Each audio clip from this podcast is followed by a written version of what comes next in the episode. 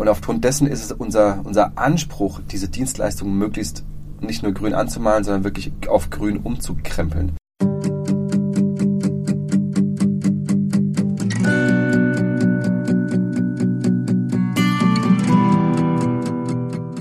Herzlich willkommen zu Going Deep. Gespräche, die inspirieren.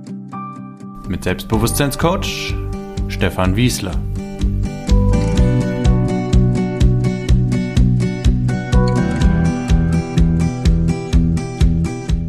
Hallo und herzlich willkommen. Schön, dass du da bist zur heutigen Folge. Bei mir sitzt der Andreas Schmucker, der die Firma Retail mitgegründet hat. Retail sitzt auch hier in Freiburg, wo ich auch bin. Und äh, ich habe den Andreas getroffen und uns sehr nett unterhalten. Und Retail ist das erste Mobilfunkunternehmen, der erste Mobilfunkanbieter, der nicht profitmaximiert ist und der wirklich nachhaltig und klimaneutral arbeitet, so gut es nur geht. Hör dir heute die spannende Reise von Andreas an, wie er sich entwickelt hat, wie er zu dem kam, was er heute macht und mit welcher Motivation er jeden Tag zur Arbeit geht, um wirklich etwas zu bewegen. Du kannst heute viel mitnehmen, sehr inspirierend, sehr spannend und ich finde es ganz toll, dass du da bist. Ganz viel Spaß bei dem Podcast und ja, nimm was mit und genieß es.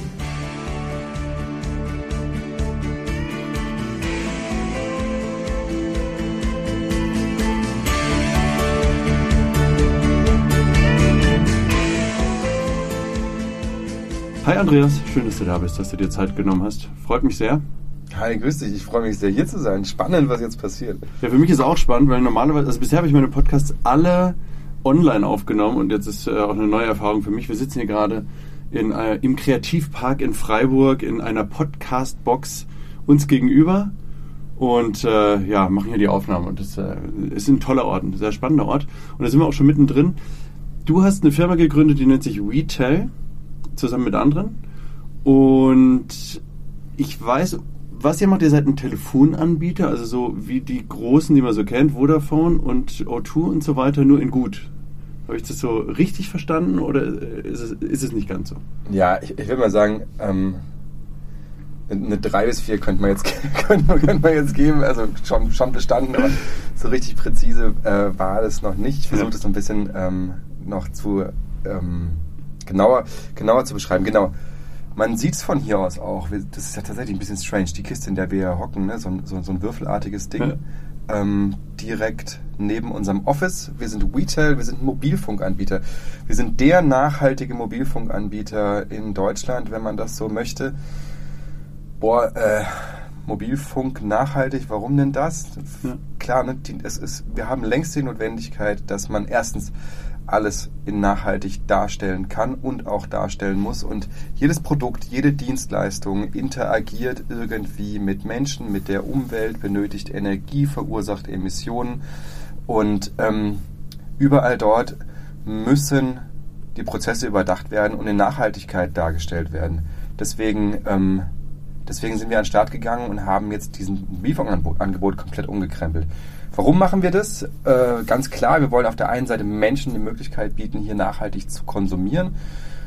Man kommt ja gar nicht mehr zurecht ohne ein Mobilfunkangebot. Also ich würde mal sagen, so, so wirklich Freiheit zu wählen, ob wir einen Mobilfunktarif haben oder nicht, haben wir gar nicht. Das ist mhm. längst sozial von uns, also wir sind, wir sind gezwungen, sozial, beruflich einen Mobilfunktarif zu haben und insofern ist es total notwendig, hier eine, eine Alternative anzubieten. Das zum einen. Ah ja, genau. Und es gibt ja in ganz vielen anderen Dienstleistungen gibt es längst Alternativen. Es gibt mhm. ethisches Banking, es gibt ethisches Mailing, es gibt grünes, grüne Versicherungen, whatever. So Mobilfunk Darf, darf ich mal fragen, wie das in der Praxis aussieht? Also wenn ich jetzt mein Handy nehme, habe ich ja rechts oben meinen Anbieter stehen. Ja. Da steht O2 oder Vodafone oder D1. Ihr müsst die Netze vermutlich auch benutzen oder benutzt die. Ja, ja, klar. Du hast ja gerade eben oder vorher auch gesagt, ne, wir sind so wie Vodafone. Nee, sind wir nicht. Ja. Äh, wir, wir nutzen das Netz der Vodafone, wir haben kein eigenes Netz. Das wäre ökonomisch unmöglich, aber es wäre ökologisch auch totaler Quatsch. Ne? Also wir haben schon drei Netze in Deutschland, das sind eigentlich mhm. zwei zu viel.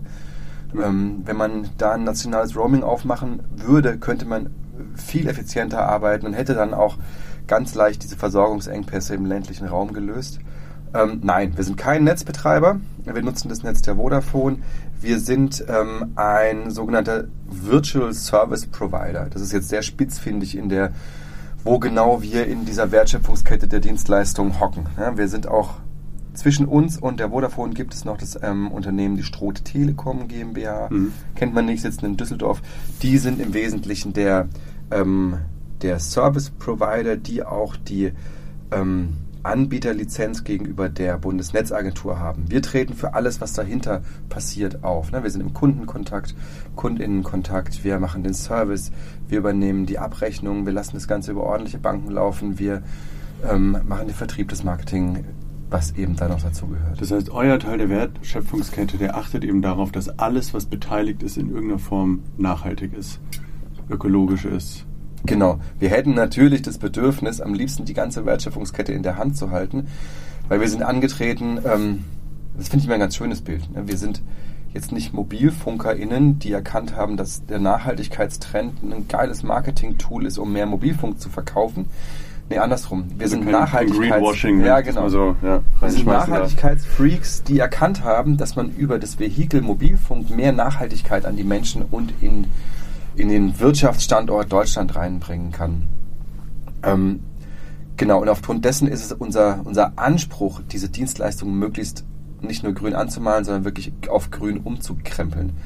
Deswegen versuchen wir unseren Einfluss so groß wie möglich zu machen äh, in die Wertschöpfungskette rein, also Richtung Stroh Telekom, Richtung Vodafone mhm. sowieso. Und ähm, das gelingt uns auch an einigen Stellen. Also wir merken immer wieder, dass, dass unsere Themen ankommen, unsere Klimaschutzthemen. Mhm.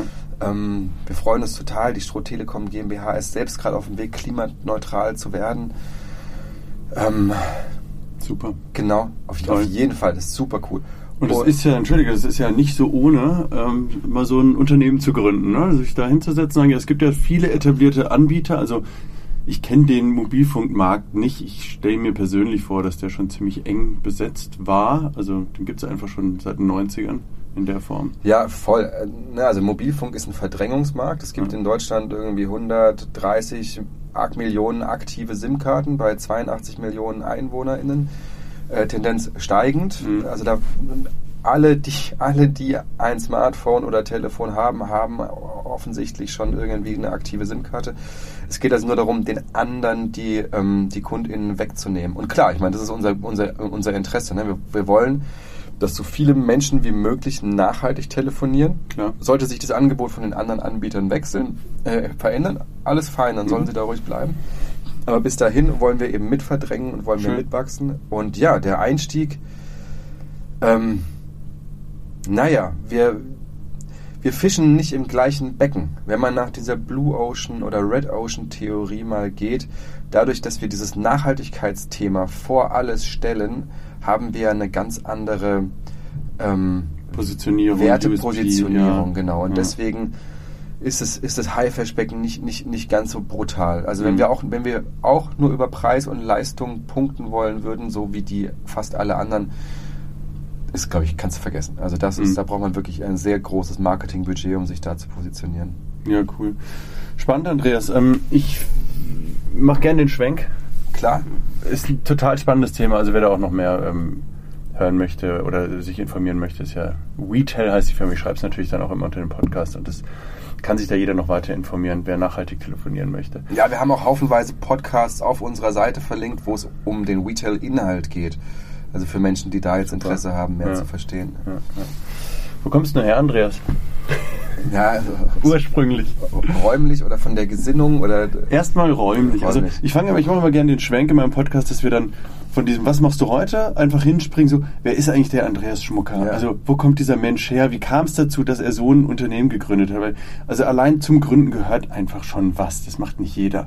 Und es ist spannend und es ist interessant und mich interessiert dein Lebensweg. Äh, ja, ist krass intim, ähm, aber ich, ich packe auch gerne aus. Also ich, ich komme hier aus Freiburg. Ähm, die, ich, bin, ich bin Herdamer Jung. Das, Herdern ist ein Stadtteil von Freiburg für die Hörer. Ja, genau, ja. genau. Und also wir sitzen ja jetzt auch hier in Freiburg. Und das nicht so ganz freiwillig. Also ich gehörte auf jeden Fall auch zu der Gruppe von Menschen, die nach der Schule direkt eingepackt haben und abgehauen sind. Ich war dann für ein Zivi in Dresden hm. und bin so, so halb freiwillig wieder zurückgekommen. Mein Vater ist schwer krank gewesen und mir war es ein Anliegen da für ihn, für die Familie da zu sein. Und dann, wie das so ist, ne, dann, dann nimmt das, das Leben seinen Lauf. Ich war mit dem Studium dann irgendwann fast fertig, hatte meine... Langsam, langsam. Ja, genau, nee, nee, ich mache kurz ja. die Geschichte zu Ende. Ne, ja. Meine, also bis mein Vater dann gestorben war und sich dieses Thema irgendwie ent, äh, gelöst und entwickelt hat, ähm, hing ich halt tief in meinem Studium drin, hatte meine mittlerweile Frau, damals Freundin, auch schon kennengelernt und mhm. wir waren einige Jahre zusammen und die war halt total überzeugt, hier zu bleiben und so so kam ich einfach nicht mehr weg. Jetzt habe ich zwei Kinder hier und ähm, ja, genau. Ich, ich hab, bis vor anderthalb Jahren oder sowas, hättest du mich gefragt, hätte ich gesagt, oh, eigentlich will ich nach Berlin, Hamburg, ja. Leipzig, Köln, ja. wie auch immer. Ähm, nee, mittlerweile finde ich es hier schon ganz schön geil. Also ich muss sagen, ich bin ja persönlich von, ich habe in Freiburg studiert, bin dann nach Berlin für sieben Jahre und jetzt wieder in Freiburg. Und Freiburg ist auch schon ein Ort, an dem man sagen kann, hier hier will ich nicht weg, das ist schon in Ordnung. Also kann man schon machen. Ja, auf jeden Fall. Also ich meine gerade diese kurzen Wege, das Freizeitangebot, die Natur, der... Mhm. Bin jetzt letztens aus dem Urlaub wiedergekommen und ich hatte das Gefühl, ich bin einfach in den nächsten Urlaubsort gefahren. Das ist mhm. schon der Wahnsinn. Nee, mir geht es eher darum, dass ich jetzt, ne, gemeint, das Leben, die Kreise schließen sich. Ähm, mit meinen Kindern erlebe ich jetzt gerade die gleichen Dinge, die ich selbst als Kind erlebt habe. Und es ist ein bisschen, ah, ah, naja, okay. Hast, du hast, was hast du studiert? Ich bin Mikrosystemtechniker. Ich bin einer der letzten Diplom-Ingenieure dieses Landes. Und das heißt, also du bist nach, nach der Schule nach Dresden ja, genau. für Zivi und dann zum Studium wieder nach Freiburg. Genau. Hast hier, das war der einzige Ingenieursstudiengang, den es ja. damals gab. Mir war schon ziemlich ähm, klar gewesen damals. Okay, ich gehörte nicht zu diesen Menschen, die seit irgendwie der Mittelstufe wissen, was sie mal werden wollen und das dann auch werden, sondern ich war viel am Überlegen. Mir war nur eins klar, ich kann ziemlich gut so mit Zahlen und mhm. Naturwissenschaften und mit meinen Händen auch. Bin technisch sehr begabt, bin so ein Handwerker, ich habe auch so eine Werkstatt im Keller, das macht mir ja, mega cool. Bock. Ja. Und, ähm, Aber Studium musste sein, vermute ich mal, ne? Ja, so, Studium musste, ja. genau. Vater, ja. Althumanist, Akademiker und irgendwie musste, keine Ahnung. Weil als Handwerker muss man ja eigentlich nicht studieren, da kann man viele andere spannende ja, Sachen machen. Ja, das ist schon richtig. Aber ich hatte da, ich hatte da schon Lust drauf, mhm. auf das Studium. Und das war es halt das einzige Ingenieursstudium, was es damals gab in, in Freiburg. Mhm. Ähm, ja. Ich habe dann gemerkt, es hat mit Händen überhaupt nichts zu tun. also das sind die wenigsten Studiengänge, dass du da wirklich ja. praktisch irgendwas machst. Ja. Hast du abgeschlossen auch? Ja, auf jeden Fall. Ja. Ähm, genau, abgeschlossen. Ähm, habe mittlerweile auch voll meinen Frieden mit dem Studium gefunden. Das war ähm, schon so ein bisschen speziell, dieses Studium, weil eine Mikrosystemtechnik, was ist denn das? Das ist ganz viel Elektrotechnik, Chemie, wenn du es so willst, Bauingenieurwesen, also Physik, alles zusammen, viel, viel, viel Mathe, alles zusammen. Und der gemeinsame Nenner ist im Prinzip der Querschnitt, also das, das, es geht ums Kleine. Viele Gesetze verändern sich, viele Praktiken, Maßnahmen, Möglichkeiten, Technologien, Prozesse verändern sich, wenn es mal eben in den Mikro- oder Nanometer-Bereich geht. Und das war so die gemeinsame Komponente. Ähm, mit Mikro- und Nanometer habe ich mittlerweile nichts mehr zu tun. Ähm, aber auf die Art und Weise konnte ich eben in ganz viele Fachbereiche reinschnuppern und das mhm. ist schon saumäßig cool. Ja. Mhm. Wie ging es weiter dann? Ähm, ja, dann kam so ein bisschen der, meine Moral ins Spiel. Ich habe das in der Schule hat mich das schon immer aufgerieben. Ich hatte ähm, Mathe und Chemie LK und gerade in Chemie, vielleicht erinnert ihr euch selber noch so, man, man nimmt immer diese ganzen Prozesse durch, ne, den Hochofenprozess und die, den Bosch-Prozess und wie sie alle sein. heißen, ja. So diese großindustriellen chemischen Prozesse und meistens entsteht dabei immer mega viel Abwärme oder mega viel ähm, Produktabfallstoff XY. Und ich habe hab meine LehrerInnen immer genervt damit, ja so, und warum nutzt man das nicht? Ne? Warum braucht man das nicht? Wenn ich, wenn ich im anderen, im nächsten Fach dann lerne, irgendwie, wir haben äh, Ressourcenknappheit äh, und so weiter, warum nutzt man das nicht? Und es gab keine gescheiten Antworten darauf. Und von da an, eigentlich so aus der, aus der Mitteloberstufe, habe ich mein, mein Nachhaltigkeitsinteresse und dieses mhm. dringende Bedürfnis, ähm, was zu verändern und bei dieser Veränderung mitzuwirken. Und dann im Studium ne, mit Mikrosystemtechnik Was macht man mit Mikrosystemtechnik? Ja, vor allem entweder Medizintechnik. Mhm. Ähm, Das heißt dann Geräte entwickeln, so, also wie die dann technisch Gerä- umsetzen. Ja, so. Lab on a Chip ist ein Riesenstichwort. Ne? Du kriegst also mit Mhm. einem Tropfen Blut ähm, durch, eine, durch eine mikrostrukturierte Prozessplatte, wenn man es so möchte, haufenweise ähm, Analysereaktionen durchführen, um dann wahnsinnig viele Ergebnisse zu bekommen, wo man normalerweise halt erstens arsch viel Blut bräuchte und zweitens ähm, sehr viel Laborequipment und Zeit. Ähm, genau. Oder, oder aber auch ganz viele andere Dinge ähm, gibt es in dem, in dem ähm, Medizintechnikbereich. Waffentechnik ist ein super geiles Thema für Mikrosystemtechnik, gerade so Fernleitsysteme, Raketensysteme und so weiter. Oder so Consumer-Unterhaltungselektronik. Ne? Und bei allen drei dachte ich mir so, äh, äh, also Wa- Waffen Ja. herstellen. Passt irgendwie nicht zu deiner Gesinnung. du bestimmt wahnsinnig viel Geld verdienen. Ja. Und so für den Tüftler und den Ingenieur im Keller ist es bestimmt auch sauspannend, solche Probleme zu lösen. Aber da komme ich in ernsthafte Konflikte mit mir selbst. Habe ich Mhm. keinen Bock. Und ähm, dann war die Frage, was mache ich denn dann damit? Mit meiner Nano- und Mikro- und Halbleiterspezialisierung.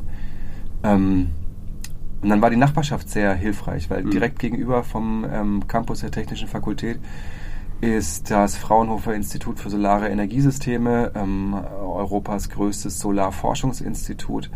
Und da bin ich dann studienbegleitend eingestiegen und habe im Prinzip mein, mein Ventil gefunden, ne? wie, ich, wie ich arbeiten kann und sinnvoll einbringen während des Studiums noch. Genau, ich bin als Hiwi halt Ja. aufgetreten ne, und Ja. habe mich da immer weiter reinentwickelt. Mhm. Da in der, an der ähm, Silizium-Solarzelle Also, geforscht. du, Entschuldigung, wenn ich unterbreche. Du hast immer Ja. diesen Drive, irgendwas Gutes zu machen. Also irgendwas zukunftsorientiertes für den Planeten. Weil Solar ist ja ein Thema, das genau in die Richtung geht. Voll, voll. Ja. Das, Also das war schon immer da. Klimawende. Ich habe das. Mhm.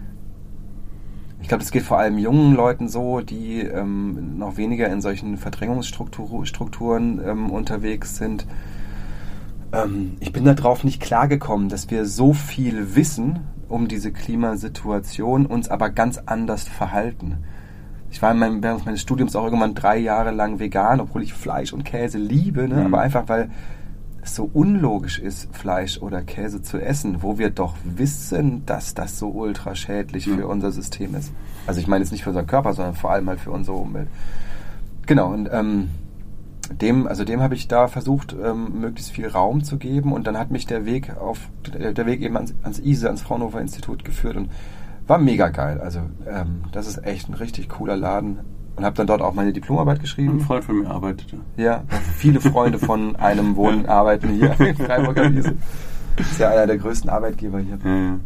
Ich habe da meine Diplomarbeit geschrieben und dann auch als ähm, wissenschaftlicher Mitarbeiter, als Projektingenieur dort die folgenden zwei, drei Jahre gearbeitet. Also du warst auch ein Typ, der ähm, das, was er angefangen hat, auch durchzieht und äh, dran bleibt und auch Eigenschaften wie Disziplin würde ich jetzt mal unterstellen, also auch die Fähigkeit hat, das zu tun und ähm, ja, wie, wie würdest du das sehen?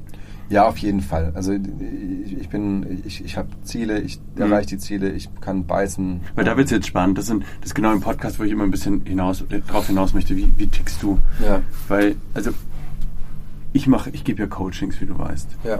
Und ich habe mit vielen Menschen zu tun und aus meiner eigenen Erfahrung. Ähm, ich war früher das Gegenteil. Ich habe auch studiert in Freiburg und ich war der faulste Typ überhaupt. Also ich bin der, der abends immer feiern gegangen ist, der am nächsten Morgen äh, die Vorlesung verpennt hat, der nie in die Vorlesung reingegangen ist und sich dann kurz vor Klausuren die Unterlagen von seinen Kommilitonen geholt hat. Und ich habe mir Eigenschaften wie Disziplin, das, was für dich normal ist, ja, dieses, ich stehe morgens auf, mache meine Arbeit, ich habe ein Ziel vor Augen, ich habe eine Vision, ich will was erreichen im Leben. Dieses Zeug habe ich mir alles erarbeitet. Und ich arbeite mit vielen Menschen, die das auch machen, sich sowas zu erarbeiten. Deswegen ist es spannend, von jemandem, der das schon immer irgendwie hat, zu hören, wie, wie tickst du da eigentlich? Für dich ist es wahrscheinlich normal. So. Ja, warte, schätze mich Ja. mal nicht falsch ein. Also, Ja. ne, so wie du dich gerade beschrieben hast, so, äh, das, das passt schon auch zu mir. Mikrosystemtechnik ist ein total verschultes äh, Studium. Die Prüfungen immer am Ende der Semesterferien. Also der totale Fuck-up. Ne? In, den, in den Vorlesungen habe ich nie was verstanden. Das ist mir, also ich bin dann halt immer irgendwie in der ersten Vorlesung hat der Prof mich abgehängt, bin ich nicht mehr mitgekommen und dann bist du raus. So, also habe ich irgendwann mir geschenkt, in die Vorlesung zu gehen. Habe in der Zwischenzeit lieber gearbeitet am ISE und dann habe ich halt während der Semesterferien mich auf den Arsch gesetzt, ja genau. Und dann Mhm. war ich zielstrebig Mhm. und dann war ich, ähm, also da war halt dann nichts mit irgendwie Erasmus in Spanien oder sonst Mhm. wohin fahren, sondern dann war halt knüppeln und von morgens bis Mhm. abends äh, acht Wochen lang durchlernen und dann hat das auch funktioniert. Da ist die Zielstrebigkeit schon da gewesen. Ich war äh, viel feiern und ähm, meine höchste Priorität im Studium, noch vor dem Studium und dem Arbeiten, war dem anderen Geschlecht gewidmet. ähm, Weißt du, dass ich Erasmus in Spanien gemacht habe? ja, siehst du, geil. Ja, eben, weil du es gerade ich so- gesagt hast. Weißt du nicht, so ne? gerne gemacht. Nee, weiß ja, ich nicht. Ja, ja. Ja. lustig. Ähm, ja, was bin ich für ein Typ? Ich, ich meine, ne, vielleicht habe ich das auch so ein bisschen dadurch mitgekriegt, durch, mein, durch, die, durch den Umstand, dass mein Vater so früh krank geworden ist. Ja, ne? das ist viel Ver Frühverantwortung früh übernehmen. Verantwortung übernehmen. Ich habe einen kleinen Bruder, Ja. ja. War dann irgendwie so ein bisschen ungewollt, das Mhm. Familien, das, das männliche Familienoberhaupt. Ähm, ja, habe da viel, viel Negatives mitbekommen. Also wahrscheinlich auch die, die, die Klatsche, die ich habe, die kommt zum Teil daher. Ähm, aber bestimmt auch viel Positives. Ne? Und solche Eigenschaften sind ja auch irgendwie, sind ja auch cool. Dann Ja, total. Ja. Super. während des, also ja, so Reisen. Ich war mit einem, mit meinem besten Freund während des Studiums haben wir uns die beste Auszeit genommen und sind von, mit dem Fahrrad von Freiburg nach Tansania gefahren. Geil. Das ist auch so ein Das Ding, muss wo man sich ständig. auch erstmal trauen. Also Entschuldigung, wenn ich Ja. da mal unterbreche. Das ist immer, wenn Menschen erzählen solche Sachen. Ja? Ich habe mich letztens mit einem anderen hier in dem, wo wir uns befinden, wir sind in so einem Coworking, nennt sich Grünhof, mit einem abends, wir waren beide noch im, im Coworking und haben noch ein Bierchen getrunken und ich kannte den gar nicht, der Harald. Und dann rede ich mit dem, dann hat er einfach mal schon ein paar Jahre ähm, auf Haiti gelebt und in Afrika und schon echt viel von der Welt gesehen. Also was kriegt man gar, also was wird dann so erzählt? Ja. Aber das muss man sich alles trauen. Also man muss diese, diesen Entschluss fassen, ich fahre mit dem Fahrrad nach Tansania. Da gibt es Menschen wie, wie mich früher oder auch heute noch, die ersten Gedanken wären, pff, ist das nicht gefährlich, geht das überhaupt und so weiter. Und also Respekt. Klar, das war, das war eine äh, riesen Herausforderung, ne, weil wir natürlich da auch ins Nichts unterwegs gewesen Ja. sind. Ich würde mittlerweile vieles anders machen, ähm, aber das war eine wahnsinnig geile Erfahrung Ja. und ähm, das ist halt wirklich richtig down on the ground. Also äh, wesentlich vulnerabler kann man gar nicht unterwegs sein als Mhm. auf dem Fahrrad äh, zu zweit. Was seid ihr lang von Spanien, äh, dann Gibraltar rüber? Stiefel oder? runter, also bis nach Italien. Palermo in Ja. Italien, dann übergesetzt nach Tunesien, Mhm. Tunesien, Libyen, Ägypten und dann Krass. den Nil das mit dem runter. Fahrrad alles? Ja, genau. Oh, ist, das Durch, nicht, ist das nicht gefährlich? Also, ich war mal in Tunesien, ja, weiter habe ich es noch nicht geschafft in Afrika. also ich sage jetzt mal ganz naiv, alle Menschen, Ja. die auf Reisen waren, außerhalb von irgendwelchen All-Inclusive-Reisen, werden ja schon festgestellt und, und selbst erlebt haben, dass Menschen eigentlich überall auf der Welt einfach zunächst mal nett und Mhm. friedlich sind. Und Ja. ähm, so ist uns das auch gegangen. Wir hatten eine einzige Situation, wo wir angefeindet wurden aufgrund unserer Herkunft. Hm. Klar, wir wurden, wir wurden viel beklaut, aber da würde ich mal sagen, ja gut, ne, also ist halt so. Das, das ja. weiß man, wenn man dahin fährt. so Richtig, ungefähr. genau. Ja. Aber wir wurden zum Beispiel nie überfallen, also uns wurde Mhm. nie Gewalt angedroht. Und, ähm, damit möchte ich es jetzt gar nicht verherrlichen. Wir haben auch mit ähm, Radreisenden gesprochen, die vor oder nach uns unterwegs waren, wo die Situationen ganz anders ausgegangen sind, auch teilweise tödlich ausgegangen sind. Aber äh, wir haben solche Erfahrungen nicht gemacht. Ja. ja, heftig. Ja. Respekt. Dann hast du Studium beendet, beim Fraunhofer gearbeitet und bist du dann da geblieben beim Fraunhofer oder hast du dir was anderes Ja, gesucht? da hatte ich erstmal ein ziemlich cooles Projekt, ähm, Mhm. also da, wo ich mich auch so ein bisschen dran messen konnte an dem Ding und ähm, ja, das war, das war cool. Und dann ist es mir aber nach ein paar Jahren auf den Zeiger gegangen. Ähm, da, es fehlte so ein bisschen an Forderung und Förderung. Ich habe mich dann entschlossen zu promovieren am, am Fraunhofer und habe auch meine Promotionsstelle gefunden und einen Prof gefunden, aber es fehlte an der Knete. Das war gerade so diese, diese Phase, wo es den Erneuerbaren so richtig an Kragen ging, ähm, Mhm. nach den goldenen Jahren, die so mit 2011 zu Ende waren. Und dann, sind die ganzen Förderungen ausgelaufen, ja, genau, glaube ich. Ne? ja, Pension, 13, ja. 13, 14. Mhm. Und ich habe mich dann abgearbeitet mit äh, Industrie, Klinke putzen, ob nicht jemand Bock hätte, meine, äh, meine Promotion zu unterstützen. Und irgendwann war mir klar, so, äh, der verkauft sich hier gerade unter Wert, das macht eigentlich alles keinen Sinn und Spaß. Und dann kam ich wie, der, wie die Jungfrau zum Kinde in so eine Selbstständigkeit hinein. Mich hat ähm, ein Kollege gefragt, ob ich denn nicht jemand kenne, der sich besonders gut mit Silizium, Photovoltaik und vor allem mit Farbgebung auf Solarzellen auskennt, weil er arbeitet da in einem Projekt international. Ähm, da braucht man jetzt sofort Unterstützung und Mhm. ähm, Auslandsaufenthalt Taiwan, Produktion testen, prüfen.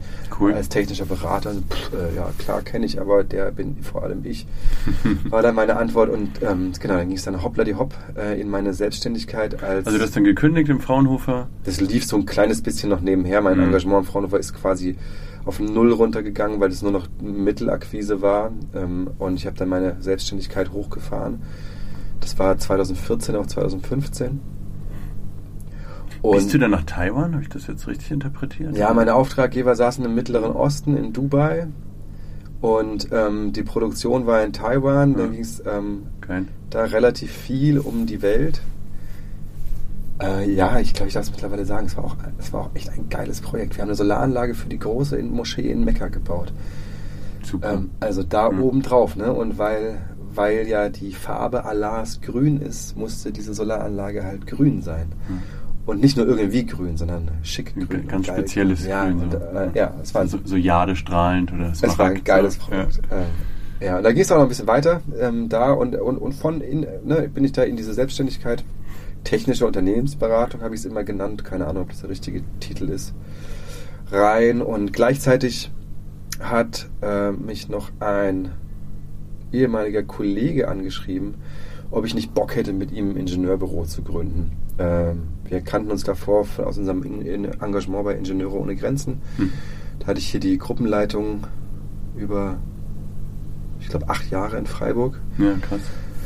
Ähm, da haben wir viel internationale ähm, äh, Entwicklungszusammenarbeitsprojekte begleitet und bei uns ging es natürlich Schwerpunkt auch immer erneuerbare Energien, viel Solar. Und äh, der meinte am Telefon, da saß ich tatsächlich in Taiwan, als der angerufen hat, ne, so wie es denn aussieht, ob ich nicht Bock habe, mit ihm ein Ingenieurbüro aufzumachen. Der, die Projekte liegen auf der Straße, das Geld liegt auf der Straße, wir müssen es einfach nur tun. Und das haben wir gemacht ähm, und dann ja, da waren wir auch viel in Haiti. Ne? Äh, Mhm. Wir waren, sind da weiterhin der Disziplin treu geblieben und haben gerade für so kirchliche Träger dann ähm, am hintersten Zipfel der Welt Krankenhäuser elektrifiziert. Ne? Ja, da, also Mhm. richtig an, an Orte, wo man wirklich nicht hingehen möchte, ähm, wo es eigentlich an allen mangelt, ähm, uns darum gekümmert, dass Krankenhäuser oder irgendwelche Diözesen, Pfarreien mit, ähm, mit elektrischer Energie versorgt werden und zwar halt vor allem auf Basis von erneuerbaren Energien, um da eine Langfristigkeit und eine Nachhaltigkeit auch zu erreichen. Mhm. Ich habe krass viel gelernt dabei. Also auch, auch da wieder die, die, die Welt von so einer ganz anderen, aus einer ganz anderen Perspektive, Blickwinkel, Situation zu sehen. Und das war nochmal intensiver als die Reiseerfahrung, weil ähm, dieses mit Menschen arbeiten Mhm. bringt eine ganz andere Identifikation. Ja. ja. Ist man auf einer anderen Ebene miteinander. Ja, auf Mhm. jeden Fall. Auf jeden Fall. Ja, das ist spannend. Das sind auch Dinge, die kann man nicht erklären, wenn man sowas erlebt. Das ist, also das schlägt so auf den Emotionen ein, glaube ich. Also, oder weiß ich auch aus eigenen Erfahrungen, wenn ich irgendwo war im Ausland. Das, das, also man, kann nicht Erleben- erklären, wie es geht. Ne? Ja, das genau. Erleben ist Im direkten Erleben ist es immer, fühlt sich das, finde ich, total normal an. Und erst wenn man dann zurückkommt, dann Ja, stellt man fest, genau. oh, das war krass. Ja. Ne, Dort, wo wir in Port-au-Prince in Haiti gelebt haben, da ähm, war halt einfach ganz klare Regel, als, ähm, als Weißer geht man nach Einbruch der Dunkelheit nicht mehr Mhm. raus. Das ist lebensgefährlich. Ähm, Heftig. Und es ist auch nicht selten passiert, dass Menschen ums Leben gekommen sind in der Gegend, auch in dem Zeitraum, wie wir da waren. Aus Hass oder aus äh, Überfälle? Ah, also, vor allem Überfälle, aber es geht auch viel um Hass. Also wer so ein bisschen so ein bisschen Haiti auf dem Schirm hat, was da so abgeht, abging in den letzten Jahren. Ähm, das arme Land ist so gebeutelt, so strukturlos, so Mhm. von, von Bandenkriminalität heimgesucht. Ähm, ja. krass. Genau, ich kam dann auf jeden Fall nach Hause nach so einem Auflands Auslandsaufenthalt und ich habe eine ganz, ganz liebe Nachbarin und die ist total tierlieb und äh, liebreizend und die hat, kam dann irgendwie auf mich zu auf der Straße und meinte, Andi, ich muss dir was erzählen. Mein Lieblingsschaf ist gestorben. Und ich habe sie nur angeguckt und gesagt, hey du, weißt du, ist mir scheißegal. Ich kann, ich, ich habe hab überhaupt Ja. kein Gefühl für dein Schaf. Ne? Also das ist so. Und was ich, warum ich das jetzt erzähle, ist Ja. so, die, die Relationen sind halt ganz andere, in denen Ja. man dann unterwegs ist. Es hat eine Zeit gedauert, bis ich, dann, Ja, ja. bis ich mit ihrem Schaf auch wieder fühlen konnte. Heftig. Ja, ich muss ja auch gerade erst mal schmunzeln, als du es gesagt hast mit dem Schaf, aber ähm, wenn du es in den Kontext stellst und sowas erlebt hast an Haiti, ist natürlich krass. Das sind heftige Erfahrungen. So, das heißt, in welchem Jahr befinden wir uns? Du hast diese Unternehmensberatung oder das Büro gegründet mit deinem Ingenieurskollegen? Genau, es ging 14 IT, los. ja. 14, äh, 15, 16, ähm, 17. Ja, genau, es war so diese Zeit, wo ich diese zwei Engagements Mhm. gemacht habe. Mein dickes Learning aus der Zeit war, äh, selbstständige unternehmerische Tätigkeit ist der Oberwahnsinn, macht mega Bock. Nicht, nicht wegen diesem, ich kann mir meine Arbeit selber einteilen und arbeite am Wochenende und nachts Mhm. auch noch, ähm, sondern vor allem aus diesem, ich kann die Schwerpunkte selbst setzen. Ich, Ja. kann, ich kann bestimmen, was ist mir wichtig, worauf möchte ich mich konzentrieren, in welche Richtung soll sich die Aktivität, die ich da begleite, entwickeln und welche ist weniger wichtig, äh, was möchte ich nicht so gerne machen. Ähm, Mhm. das, das fand ich geil. Das ist das eine, die eine, das eine Element, was ich da mitgenommen habe. Und das andere Element war hier wieder, ne? äh, Klimawende, erneuerbare Energien, da geht so viel und da da kann man, man muss nur kreativ sein. Man kann da abartig viel machen und auch abartig viel Geld verdienen in dem Mhm. Bereich, weil also wenn so, solange wir es schaffen, diese Gesellschaft irgendwie aufrechtzuerhalten in der aktuellen Situation, ne, so, so lange wird das Thema erneuerbare Energien ähm, ein Thema bleiben und hoffentlich wird das Thema uns retten, erneuerbare Energien, weil wir die Klimawende nämlich noch in den Griff kriegen. Mhm. Also ne, das, das ist einfach Thema Number One, wenn man Mhm. es so möchte. Glaubst du daran? Dass wir es schaffen? Ja. Nein. Also, boah, das ist so best- Ja, also- tagesformabhängig. Ne? Ja, ähm, ja. Ich, bin, ich bin ein sehr, sehr optimistischer Mensch, Hm. sonst wird es, glaube ich, auch überhaupt nicht funktionieren. Äh, aber was ist die Zahl? Dir gibt es doch diese wunderbare Uhr. Acht Jahre haben wir noch. Mhm. Ähm, und dann ist unser CO2-Budget aufgebraucht. Und dann dürfen wir von dort an keine weitere, Kilo, äh, keine weitere Tonne CO2-Äquivalente mehr emittieren. Das ist also, also totaler Quatsch, dass wir das schaffen könnten. Un nicht, unmöglich. ne? Ne? Also Ja. wir sind ja momentan auch immer noch dabei, mehr auszustoßen als im Mhm. letzten Jahr und nicht weniger. Und natürlich gibt es CO2-Senkenprojekte, dass man das CO2 auch danach wieder irgendwie aus der Atmosphäre rausziehen kann. Mhm. So, ne? Vor dem Hintergrund glaube ich es nicht. Auf der anderen Seite, ähm, naja, der Mensch hat halt so einen krassen Selbsterhaltungstrieb. Ähm, Ja, und ist sehr anpassungsfähig. ist sehr anpassungsfähig. So, ich, ja. ja. Was, ich, was mich fertig macht, ist, ähm, die Menschheit wird schon überleben, aber ich Mhm. gehe mal davon aus, dass unsere demokratisch-kulturellen Hochkulturwerte einen ganz schönen Knacks kriegen werden. Mhm. Und das finde ich übel. Ne? Also das aufs Spiel zu setzen, weil das ist so viel wert. So viel wert hier in, in ganz Europa ohne Grenzen, in Frieden reisen zu können. Zumindest als Mann. Ne? Ich kann mich hier in Gesamteuropa einfach überall an Straßenrand legen und ich weiß genau, am nächsten Morgen werde ich unversehrt aufwachen. Ne? Mir Ja. ist vielleicht kalt, aber ich bin immer noch da und mein Geld ist wahrscheinlich auch noch da. Mhm. Habe ich überhaupt keine Angst. Ich kann aus jedem Wasserhahn trinken hier. Wahnsinn. Ja, wir sind eine sehr verwöhnte Generation. Also wir sind ja eigentlich in der Zeit aufgewachsen, wo es also Wo alles geht. perfekt war, ne? Ganz Ja, einfach. verwöhnt, aber ha, verwöhnt klingt so, klingt so überbetüdelt. Ne? Das, also das sind ja auch Standards, die sind so wertvoll. Ja, Das Schöne wäre, diese Standards zu halten und Mhm. auf die ganze Welt auszuweiten. klar. Ja. Das, das wäre das Ziel, ja.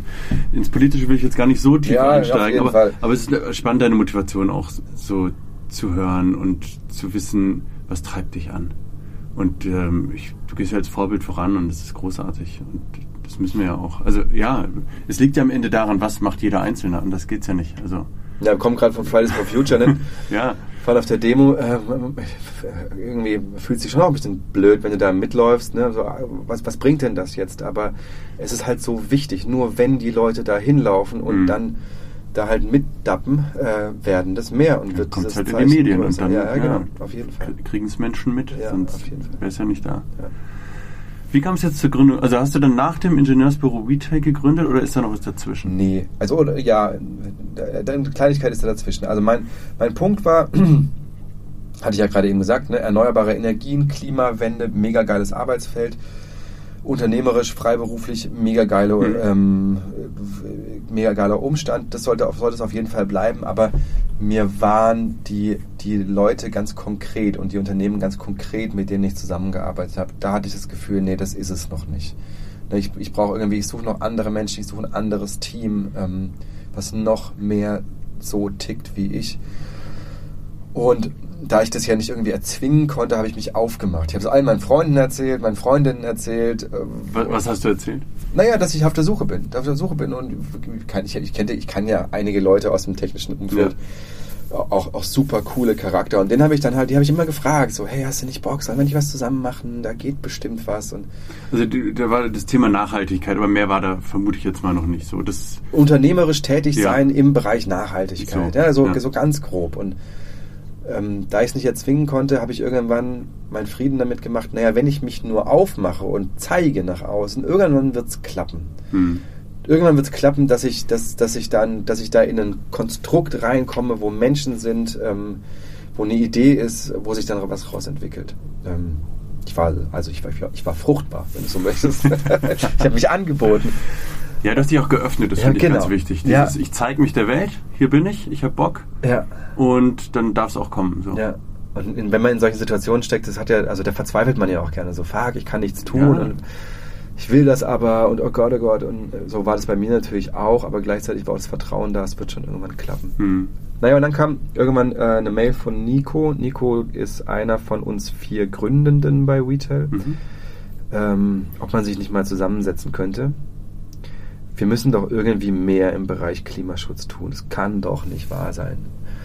Ähm, genau, haben wir uns zusammengesetzt ähm, und haben rumgesponnen.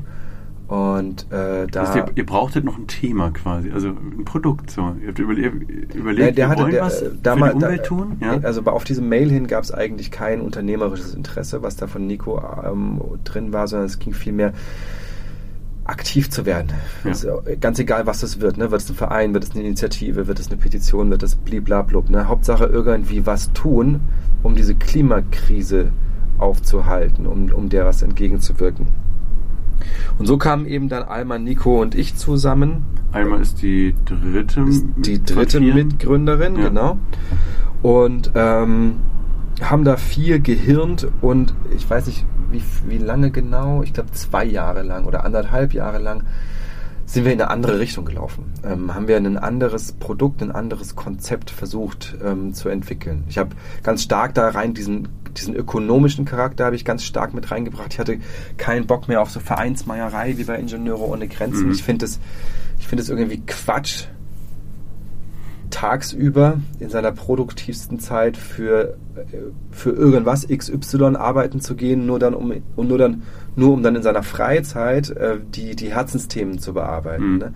Sinnvoll ist es, es zusammenzulegen und, und gerade in der am wirksamsten, in der wirksamsten Zeit auch für die wichtigsten Themen aktiv zu sein und dann dafür am besten auch Geld zu kriegen. Ne? Ja.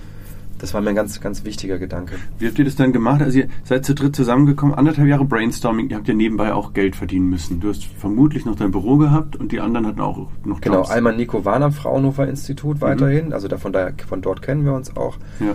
Ähm, und, und ich habe meine Freiberuflichkeit äh, und mein Ingenieurbüro weiterhin gehabt, genau. Und äh, ja, und es ging auch lange Zeit so. Also ne, wir haben das nebenberuflich dann versucht, halt Mhm. irgendwie eine Idee unterzubringen. Sind dann eben auch hier in, ähm, hier in Freiburg in dieses ähm, Startup-Förderprogramm Smart Green reingekommen mit dieser Idee. Haben versucht, da was zu entwickeln und Und da war schon Telefon auch Nee, nee, nee, Thema. nee, da war es noch nicht. Da ging es da ging's noch um was anderes. Was du nicht sagen möchtest. Was ich sagen möchte, ich, also ich kann es erklären, aber es, hat auch, also es bringt halt eine neue Komplexitätsebene Ja, in dieses verstehe, Gespräch. Ja. Kannst Äh, kurz anreißen. Ja, ja, wir wollten, ähm, warum hat sich die Solarenergie in Deutschland in den letzten 20, 30 Jahren so krass entwickelt? Das liegt vor allem auf, auf dem, ähm, an der Gesetzgebung, dem EEG. Ne? Mhm. Das ist einfach ermöglicht, dass Solaranlagen für Privatpersonen wirtschaftlich umsetzbar sind. Solarenergie war früher sehr teuer. Mhm. Ähm, die Differenz zur Wirtschaftlichkeit hat der Staat ausgeglichen durch die Einspeisevergütung. Und plötzlich ist diese Branche explodiert. Ne? Plötzlich haben sich diese ganzen Menschen, die irgendwie ein Klimaschutzinteresse haben, aber halt schon auch irgendwie Häuslebauer, Sparer und ein wirtschaftliches Interesse sind und haben, dafür dazu entschieden, eine PV-Anlage zu bauen. Und wir haben gedacht, Mensch, so ein, so ein Vehikel, das können wir nehmen und auf die Individualebene ziehen.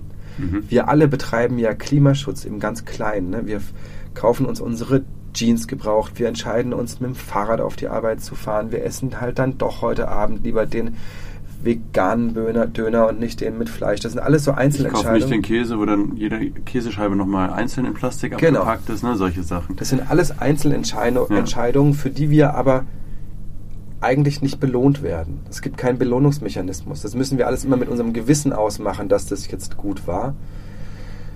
Und da einen Belohnungsmechanismus, einen monetären Belohnungsmechanismus zu entwickeln, der es irgendwie ermöglicht, am Ende des Jahres dann zu sagen, okay, und du hast jetzt so und so viel klimaschonende Handlungen gemacht Mhm. und deswegen überweisen wir dir jetzt einen Betrag X. ne? So, ähm, Das war euer Ansatz. das war unser Ansatz. Das ist ein mega Ja. cooler Ansatz. Ja, total. Und also für alle, die das jetzt hören und die sich denken, ja, genau so kriege ich das hin, äh, macht es bitte, ne? ruft uns an, wir unterstützen. Der, die ist halt auch leider sehr komplex und es hängt ganz viel mit der, mit dem, ähm, mit dem Wert, dem Handelswert einer Tonne CO2 zusammen. Mhm. Der war damals viel zu niedrig. Der wird immer, der wird immer teurer, der wird immer höher und irgendwann wird diese Idee auch wieder kommen und wir werden die auch wieder anfassen. Auf jeden Fall. Also beeilt euch, liebe Hörer, wenn ihr schneller sein wollt. Naja, genau. Und ähm, ich hatte ja vorhin schon gesagt, ich war in meiner, in meiner Freiberuflichkeit tätig, aber eigentlich auf der Suche nach was anderem und ich schraubte da halt immer an meinen Freunden rum und da saß ich dann auch mit Benny zusammen in Berlin und wir hatten gemeinsam überlegt, was könnte man denn eigentlich unternehmerisch so alles machen. Und so klassisch, wie man das macht, ne, haben das irgendwie halb, tausend Ideen auf Zettel geschrieben. Und dann stand da irgendwann nachhaltiger Mobilfunk. Und das war das Einzige, der, oder ja, ich glaube, das Einzige, was am Ende unterstrichen wurde. Und, und das war so der Moment. Ähm, na, und dann haben wir die Idee rübergetragen und Also ihr wart zu zweit bei dem Gespräch? bei dem Gespräch waren wir Ja, zu zweit. Benny und du. Genau. Benny ist vermutlich der vierte Mitgründer. Genau, das ist der Ja. vierte Mitgründer. Und dann haben wir gesagt, hey, cool, aber das müssen wir dann schon zusammen machen, weil nur so kriegen wir das auf die Kette. Mhm. Und dann waren Alma und Nico auch ziemlich schnell, ziemlich begeistert. Es hat kurz wehgetan, weil uns klar war, die andere Idee müssen wir sein lassen, beides geht Loslassen. nicht. Ja, Ja, muss ähm, dann auch sein. Rückwirkend hat es erstaunlich schnell geklappt.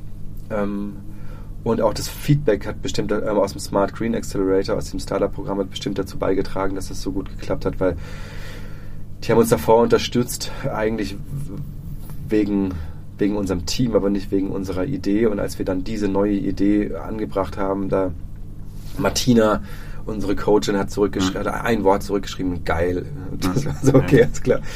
Ähm, da sind wir wohl auf einem guten Weg, das müssen wir machen. Und dann haben wir auch gleich mit dieser Idee dann noch den, ähm, den Accelerator gewonnen und eine Folgeförderung bekommen. Äh, Mit äh, Bestandteil der Folgeförderung Sie war wurde hier rein. die ganze Zeit finanziert in der, Nein. in der Gründungsphase. Nein, nein, nein, nein, Okay, nein, es sind nein. Fördertöpfe und dann. Die Förderung war, Ja. dass wir umsonst in diesem Accelerator teilnehmen Okay, durften. Und die ja. Förderung danach war, dass wir hier in der Lokhalle einen Schreibtischplatz äh, hatten, den wir uns teilen durften. In der Lokale befinden wir uns gerade, das ist der Kreativpark. Ähm, das heißt, ihr musstet natürlich auch leben von irgendwas. Ihr habt nebenbei irgendwie noch gearbeitet und dann dieses Unternehmen dabei gegründet. Ja, genau. Und jetzt, jetzt wurde es ja eigentlich erst wirklich intensiv, ne? weil jetzt hatten wir eine Idee, in die wir uns wirklich verbeißen konnten Hm. und wo wir quasi aus einer Idee ein Unternehmen entwickeln mussten, was irgendwann in der Lage ist, uns zu bezahlen. Ja. Und äh, diesen Übergang zu schaffen, ist schon ein ganz schöner Drahtseilakt. Also ne, Nico, ich, Benny, wir haben Kinder. Ähm, das muss, man, muss natürlich auch alles irgendwie finanziert werden. Ja. Und äh, ja, genau, es war dann ein Ablöseprozess über mehrere Jahre. Mhm. Ähm, mittlerweile, ähm, Benny ist weiter in seinem alten Beruf, der ist, der ist quasi nicht operativ, operativ tätig bei Retail, Mhm. aber Alma, Nico und ich sind zu 100% und mehr bei Ja. Retail mittlerweile. Ja. Aber auch schon länger jetzt, ne? Also ihr habt 2019, Boah, glaube ich, schon- angefangen. ja, ja, ist Jetzt schon- haben- ist schon ein bisschen länger. Jetzt haben wir drei, Ja. seit drei Jahren gibt es quasi Retail. Ich habe meine, ich habe dann mein Ingenieurbüro und meine meine ähm, Unternahm, unter, äh, meine Beratungstätigkeit. Wann war das? 2020 schlussendlich an Nagel gehangen. Ja. Wie groß seid ihr jetzt? Wie viele sind- Mitarbeiter? 20 Mitarbeitende? Ah, doch, so viel. Ja, auf jeden Cool. Fall. Ich kenne, also ich habe euch 2019 kennengelernt, da saß ihr noch zu, dritt zusammen Ja. und habt überlegt, wie ihr euren Newsletter datensicher bekommt. Ja, Ja. also Ja, da waren solche. Fragen noch im Raum. Wir haben jetzt 11.000 Ja. KundInnen ähm, oder super. 10.000, 10.000, 11.000 KundInnen. Mhm. Und auf jeden das ist, das ist mittlerweile ein richtiges Unternehmen, das ist eine richtige Nummer. Und äh, ja. ja. wir sind noch vor dem wirtschaftlichen Break-Even, also wir sind, wir kosten noch mehr, als wir einnehmen, ähm, aber wir sind auf dem besten Weg dazu, gesund zu werden. Ja. Mit 15.000 Kunden, wenn wir das haben, das noch richtig gut sind, schaffen wir das äh, Anfang nächsten Jahres, ja. ja. Da ist natürlich die spannende Frage, wie kann ich zu Retail wechseln, wenn ich das wollen würde? Was, was mache ich da? Ähm, die große Herausforderung ist es, den inneren Schweinehund zu überwinden. Eben, das wollte ich damit sagen. genau. Ja. Du musst und halt es, und aktiv es handeln. Ja. Ist, genau, du musst es machen. Und äh, natürlich ist es was, was in, im Alltag, in der Priorität irgendwo ganz, ganz hinten ist. So, klar, ver verstehen wir total, aber da kommt man halt nicht drum rum. Und ja. alles, was dann folgt, ist total mega easy. Ja? Auf retail.de gehen, Lieblingstarif aussuchen, die Bestellstrecke, klar, wir brauchen halt die, die, Daten. Natürlich ist ein Vertragsprodukt, die muss man halt mal eintippen, aber ähm, es gibt hier sogar einen Kündigungsservice. Also wir übernehmen dann, ähm, wir unter, also wir übernehmen die, dieses Kündigungsschreiben für den Altanbieter beim Altanbieter und das ist so easy, dieses ganze Rufnummer, Mitnahme, Gedöns, ne? Und ihr könnt jederzeit. Das macht ihr alles quasi. Das machen wir, ja, all, ja. das machen wir alles, beziehungsweise ja. läuft alles automatisch. Ja. Das kann man auch jederzeit machen. Also auch wenn der eigene Tarif noch 14 Monate läuft. Wenn ihr das jetzt hier hört und denkt so, oh geil, das will ich haben, ich will dann, am, tun, ja. dann am besten jetzt gleich machen, weil in 14 Monaten habt ihr das dann doch wieder vergessen. Ja. Ähm, am besten jetzt gleich machen und das ist dann alles vorgemerkt, beziehungsweise schon in Sack und Tüten und passiert dann automatisch. Ja. Sehr, sehr cool. WeTel, also W-E und dann T-E-L-L, das findet ihr auf jeden Fall, aber ist ja auch unter dem Podcast verlinkt was mich noch interessiert, so zum Abschluss, ihr sagt, ihr seid nachhaltig in der Wertschöpfung, seid wir am Anfang ein bisschen. Was heißt denn das konkret? Also wo, was genau ist nachhaltig bei dem, was ihr anbietet? Ja, also Nachhaltigkeit als Begriff ist ja so gar nicht klar, also ja. im, im Umweltsinne gar nicht definiert. Ne? Nachhaltigkeit bedeutet im weitesten Sinne sich selbst aus sich selbst erneuernd. Mhm. Ähm, wir definieren für den Mobilfunk klar das Thema Klimaschutz darunter. Ähm, das ist das, was wahrscheinlich die meisten dann mit verbinden mit Nachhaltigkeit. Ähm, für uns gehört aber das Thema Datenschutz und Fairness und Transparenz genauso mit dazu. Ne? Das sind unsere drei Differenzierungsmerkmale, wenn man so möchte. Klimaschutz, Datenschutz und Fairness und Transparenz. Und ähm, du hast jetzt nach der Nachhaltigkeit in der Wertschöpfungskette gesprochen. Wahrscheinlich ja. ging es ja auch vor allem um Klimaschutzthemen. Ähm, ja. Wir können alles das, was wir in der Hand haben, ähm, worauf wir einen Einfluss haben, auf grün drehen. Ne? Wir vermeiden entweder Emissionen, indem wir manche Prozesse gar nicht erst machen, mhm. indem wir gar nicht irgendwo erst hinfliegen oder haufenweise Printwerbung machen oder wie auch immer.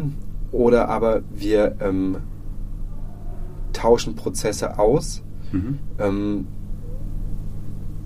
zum Beispiel verwenden wir halt nur erneuerbaren Energienstrom, ganz klar, emissionsfreien Strom. Ja. Oder ihr nehmt die grüne Bank, wechselt zum genau, Beispiel so. Ja. Genau, also unsere Server laufen alle auf Grünstrom. Mhm. Das, was wir drucken, drucken wir halt ähm, auf Recyclingpapier mit ähm, ökologisch abbaubarer Tinte und so weiter und so fort.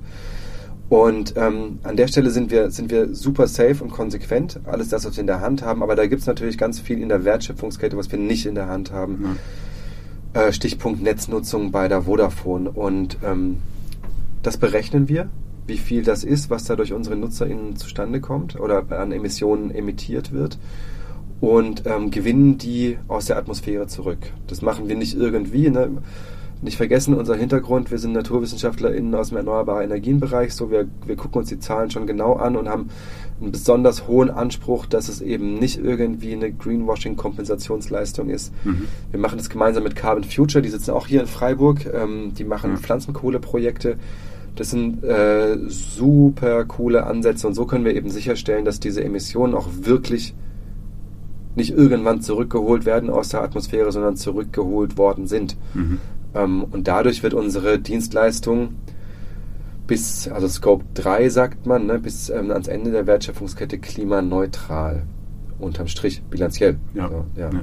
Und wir wollen jetzt natürlich versuchen, so, so aktiv wie möglich darauf zu wirken, dass sie nicht nur bilanziell klimaneutral wird, sondern möglichst auch faktisch. Ne? Und dazu gehört eben auch, und da freuen wir uns so sehr, wenn unser, wenn unser Vordienstleister Stroh Telekom GmbH klimaneutral wird. Ne? Und ja. natürlich, natürlich wollen wir auch, soweit es irgend geht, äh, motivierenden Einfluss nehmen auf die Vodafone. Die hat das Ziel, 2040 selbst klimaneutral Mhm. zu sein. Immerhin, also, also immerhin haben sie das Ziel. Ja, ich weiß nicht. Also ich, ich glaube, man kann als Konzern heutzutage nicht mehr ohne so ein Ziel. Mhm. Ähm, das, dann wäre man sowas von gestern. Ähm, und 2040 ist, äh, ist jetzt nicht wirklich ambitioniert. Mhm. Also 2040 ist halt, gerade wenn wir uns überlegen, wir haben noch acht Jahre, um unsere Emissionen auf Null zu kriegen, ist Ja. 2040 halt einfach eine, eine, Zeitrechnung hinten dran. Ja. Ja. Ja. Ja, schön, dass ihr da vorangeht. Also, das ist ja das Wichtige. Ja, wir versuchen da so wirksam wie möglich zu sein. Und klar kann man jetzt sagen, naja, mit nachhaltigem Klima, äh, mit nachhaltigem Mobilfunk kriegst du jetzt die Klimakrise nicht in den Griff. Ja, klar, ne? Aber aber es ist ein Baustein. Das ist Genau. ja genau dieses Thema. Dass die, am Ende ist die Frage, was macht jeder Einzelne? Mhm. Und ihr seid jetzt nicht ein Einzelner, ihr seid halt schon 20 Einzelne und durch, das, durch die Symbiose hat es natürlich dann auch einen viel größeren Effekt. genau. So. Das zahlt alles auf, auf ein großes System ein und ähm, das, das, uns das, das Wichtigste ist ja vor allem, dass wir zeigen, dass es geht, damit es halt möglichst viele Ja. NachahmerInnen äh, gibt da draußen, gerade aus dem Business-Umfeld. Ja. Ihr habt es gehört, liebe Hörer, also schließt euch an. Richtig toll. Andres, ich danke dir, Ja, sehr gern. dass du da warst heute. Richtig spannendes Gespräch. Danke für die Einsichten auch in dein privates Leben und dein, deine Persönlichkeit. Und ja, den Hörern können wir nur sagen, wechselt zu Retail und tut was für die Erde. Ja, geil. Ich hoffe, es, hat, ich hoffe, es äh, war interessant. Ja, äh, alles Gute. Vielen Dank. Danke. Ciao.